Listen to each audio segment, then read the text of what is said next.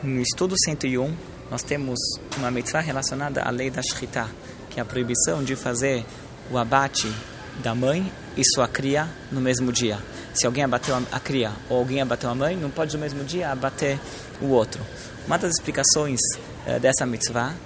é para que nós tomemos consciência da perpetuação das espécies. Abater o genitor e a cria no mesmo dia seria uma forma da gente não prestar atenção que tem uma continuidade que uma, e que essas espécies elas se é, procriam. Então, para tomar essa consciência da perpetuação das espécies e que elas não se extinguem, é, não entram em extinção, a gente deve então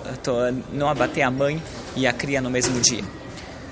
Sobre essa mitzvah, nós temos a seguinte lei. Maimonides escreve que um criador de gado, ele não tem obrigação de avisar, quando ele vende a mãe, por exemplo, ele não tem obrigação, se ele for vender a cria no mesmo dia, ele não tem obrigação de avisar o comprador, olha, eu vendi a mãe desse, desse animal que está comprando hoje de manhã. Porque dessa forma,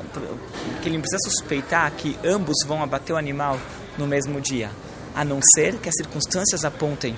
que vai ser um abate é, simultâneo, por exemplo, um noivo e uma noiva que estão prestes a se casar e o lado da noiva compra a mãe e o lado do noivo compra a cria, então daí quando ele for vender o segundo animal, ele tem a obrigação de avisar o segundo comprador, olha, eu já vendi a mãe para a família da noiva, então tomem cuidado para não abater no mesmo dia, porque é muito provável que eles iriam abater esse animal para servir no casamento.